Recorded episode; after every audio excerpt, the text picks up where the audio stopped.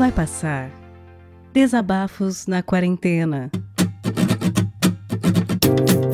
Fala galera do Vai Passar. Poxa, que nome bacana de podcast, né, velho? Vai Passar. Pô, a gente tá nessa torcida mesmo faz muito tempo e vai passar sim, gente. É um nome bem, bem bacana de podcast. Mas aqui quem fala é o Floyd, cara. O Floyd do Fermata Podcast e do Ultra Combo Podcast. Cara, eu tô muito feliz de estar tá vindo aqui explicar um pouco, de falar um pouco, desabafar, na verdade, né? Um pouco de como tá sendo a minha, minha quarentena, meu isolamento, que eu tô praticamente.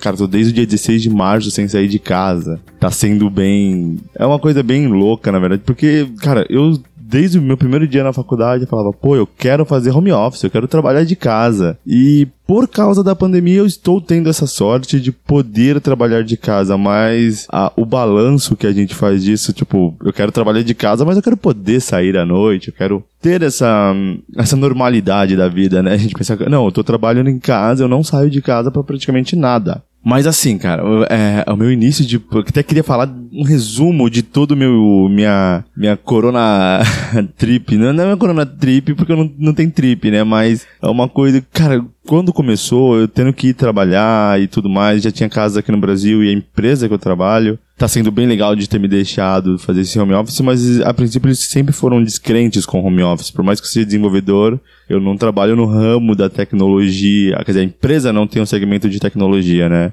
Então eles são um pouco descrentes com home office. E aí ficava naquela, ih, da rádio peão, fulano pegou, filho do fulano pegou. Ah, é verdade, é mentira.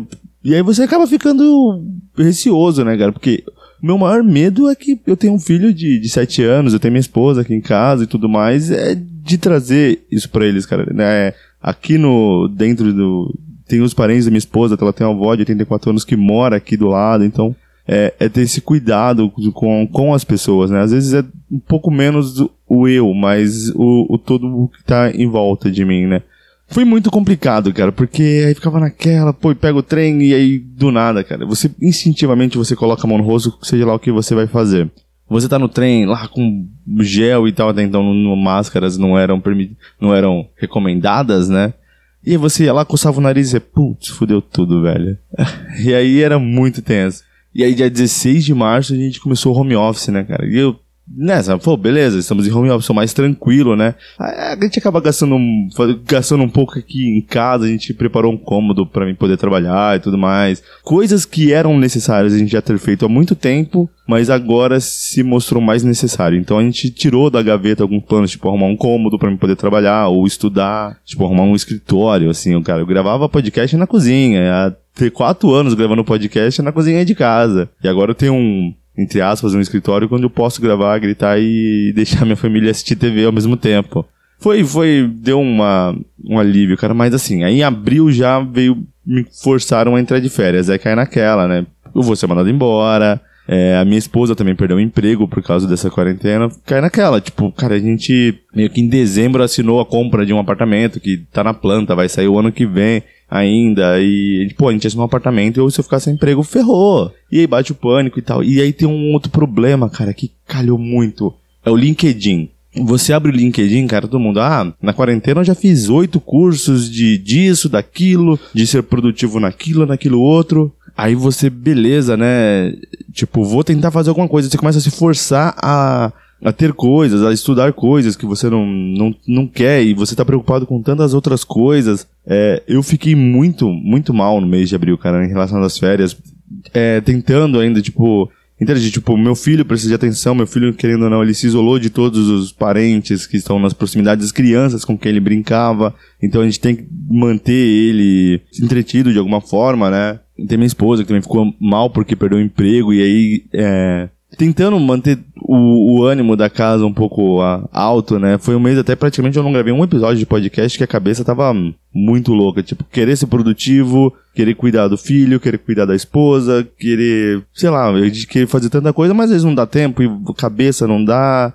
Eu lembro que eu cheguei, eu comprei um curso, fiz ali duas semanas, mas tava fazendo por fazer, porque toda a informação que eu tava estudando não, não entrava na cabeça. Não sei se é porque eu não não tava apto, não estamos num momento bacana, e eu tava me forçando a querer colocar aquelas informações na cabeça. E no fim, ver que tá todo mundo fazendo mil cursos, e olha, gente, você pode ser produtivo na, na quarentena, olha, você não pode perder tempo. Até eu me tocar que, meu, cada um vai ter o seu a sua quarentena, todo o seu momento de uma forma diferente. Você, pô, você gosta de séries e você não é obrigado a fazer 300 cursos porque o fulano tá fazendo curso. Você pode ver série. Eu gosto de jogos, certo que eu não joguei tanto, tudo mais, mas eu no final das férias eu comecei a falar, pô, eu posso jogar, é, posso fazer tal coisa, cara. E eu comecei a ir atrás das coisas que eu gostava para me dar um pouco de paz, porque tudo que eu tava fazendo eu tava fazendo por um motivo que talvez não era o que eu queria. Tava estudando porque eu tenho que ser produtivo para isso,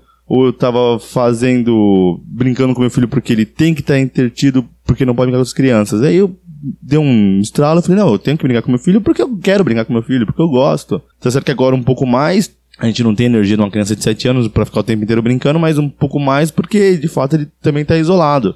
Mas é fazer as coisas da forma que a gente quer, o que nos dá prazer, principalmente agora. A gente tem que. A gente tá num momento muito atípico no mundo, a gente tem que fazer o que nos faz bem. Você ficar se forçando a fazer as coisas porque. Porque você estão te forçando, você tá se forçando por alguma forma. Isso não, não foi legal, cara. Eu comecei atrás de outras coisas, cara. Eu comprei um baixo. Eu não tocava baixo há uns 5 anos, cara. Que eu, a felicidade, parecia que eu tava eu voltando da loja, também todos os cuidados pra ir na loja, trocar o bar, pegar o baixo e tudo mais. Eu voltando com a felicidade, eu tô voltando a tocar muito, muito amarradão, tipo. É uma coisa que, tipo, eu sempre, quando eu vendi meu baixo, assim, quando atrás, eu falava, cara, eu tenho que comprar outro baixo. Vendi porque tava precisando de grana e tudo mais. Agora as coisas melhoraram, ainda bem, né? E aí eu falava, cara, eu tenho que comprar um baixo, eu tenho que comprar um baixo. E eu nunca comprei um baixo depois disso, né? Eu nunca falei, agora sobrou uma grana, a gente fazia qualquer outra coisa, mas eu não, não colocava um baixo na minha lista. Eu comprei o um baixo. E, cara, foi a melhor coisa que eu fiz. Eu tô muito Tá, tá dando umas coisas na cabeça, você vai lá, toca uma música no baixo, brinca lá, eu tô mega enferrujado, brinco com, com o Léo do Fermata, que é um grande baixista, e, e ele me passa algumas coisas e tudo mais, e mantém, é, tipo, tentando ler alguma coisa, tentando assistir. Cara, eu tô assistindo séries que. Ah, não tô me forçando. Minha esposa assistiu Dark todas as temporadas em três dias. Eu tô assistindo Eu todas as Crianças, assistindo Two Half Men, que é coisa curta ali, dar risada, brincar. Porque, cara, você. Tem dessa, né? O mundo que a gente vive, questão de ser mundo nerd, né? Da galera da nerd, a série saiu, você tem que assistir em dois dias. Não, eu não me for, tô me forçando a mais nada. Eu tô só seguindo, tentando ver o que me faz bem. Agora eu estou trabalhando, né? Depois de de abril acabou as férias, estou trabalhando bem, está rendendo bastante, estou trabalhando até mais do que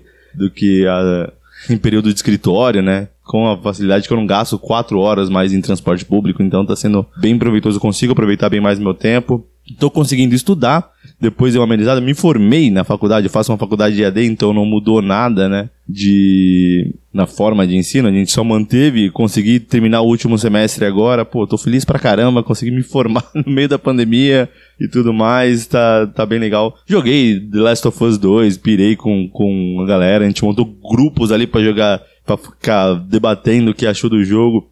O que a gente fez, cara. A gente, foi a saída que a gente criou. A gente faria isso, talvez, até um período normal, ou não, a gente não tem como saber. Mas tudo que a gente fez relacionado a, a nós mesmo, cara, que a gente queria, é, é, funcionou. E com o objetivo de que a gente tá fazendo porque a gente quer fazer porque nos faz bem. É, é, cara, porra, fiquei amarradão jogando. Agora quero um outro jogo que me prenda dessa forma para me tentar também sentir de novo essa parada de fixar num jogo e e, e ficar bem, tá, sabe? Tipo, ter, ter, um grupo de debate sobre esse jogo, igual a gente teve com The Last of Us Part 2. Mas também tô jogando joguinho do Mario com meu filho, tô jogando Roblox, cara, um joguinho de celular muito ruim pra criança, mas meu filho adora e a gente tá jogando direto e assistindo coisas com a esposa. A gente tá assistindo a novela do Pereirão, cara, que passou não sei quantos anos atrás, acho que no início de namoro. Eu, meu com a minha esposa ali, a gente assistia essa novela em casa, quando um ia visitar o outro, e tá passando, a gente tá assistindo de novo. É, a gente criou uma lista de filmes que a gente tem que assistir, mas a gente abriu mão da lista porque a gente quer assistir a novela. Lista de filmes cute e tudo mais. Ah, a gente jogou fora a lista e falou, meu, vamos assistir a novela e, e tá show de bola.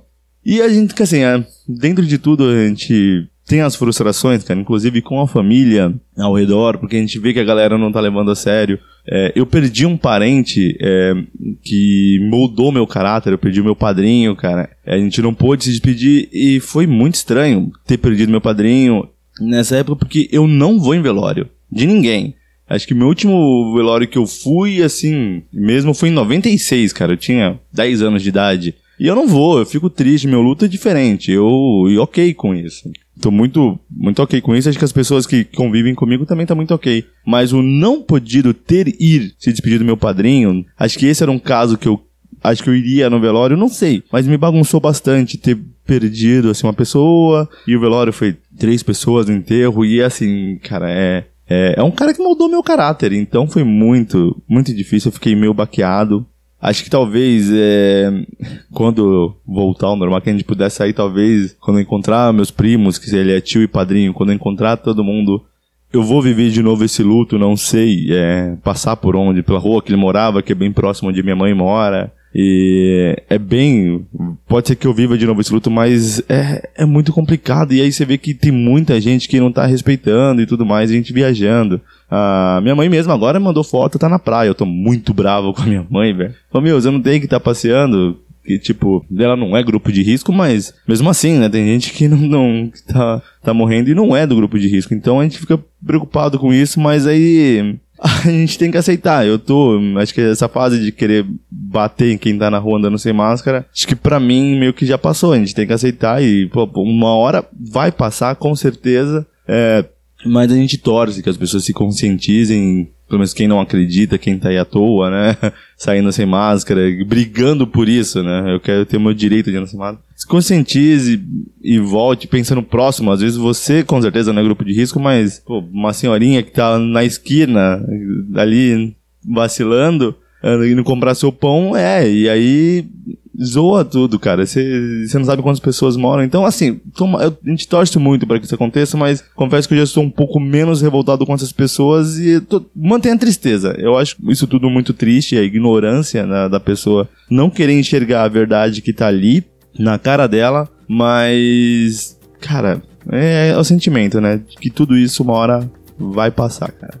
Muito obrigado pela oportunidade, gente. É, desculpa se eu me alonguei, eu, eu meti o foco em cada coisa, eu não me preparei em nada. Foi de fato um desabafo aqui, eu espero que vocês é, fiquem bem, todos fiquem seguros. Quem pode ficar em casa, é, quem não pode, é, infelizmente se cuida, né? Tem que se cuidar. É, vamos nos preservar que em breve todo mundo vai poder estar num barzinho tomando uma é, e se divertindo pra caramba, abraçando muito. Isso faz falta.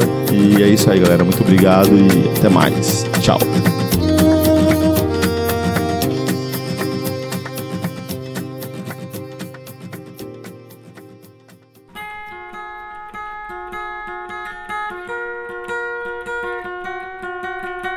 Vai Passar Desabafos na Quarentena é um podcast colaborativo, o que quer dizer que você pode participar também. Se você tem um microfone legal e tem algo a dizer, entre em contato através do e-mail vaipassarpodcast@gmail.com. O que eu vou te pedir é que o conteúdo tenha em cerca de 10 ou no máximo 15 minutos de duração e seja enviado editado. A gente vai ouvir o que você enviou e trocar uma ideia contigo. Se acharmos que tá numa qualidade boa e o conteúdo é positivo, tá dentro. Rola uma revisão só para garantir que nenhum engraçadinho vai mandar alguma coisa bizarra e errada pra gente colocar aqui no feed. A partir daí, a gente vai pegar o conteúdo que você enviar e adicionar as vinhetas de abertura e encerramento. Esse projeto não tem e nem terá fins lucrativos, e ele depende de você para continuar. Colabore você também enviando o seu áudio e compartilhando esse podcast com seus amigos.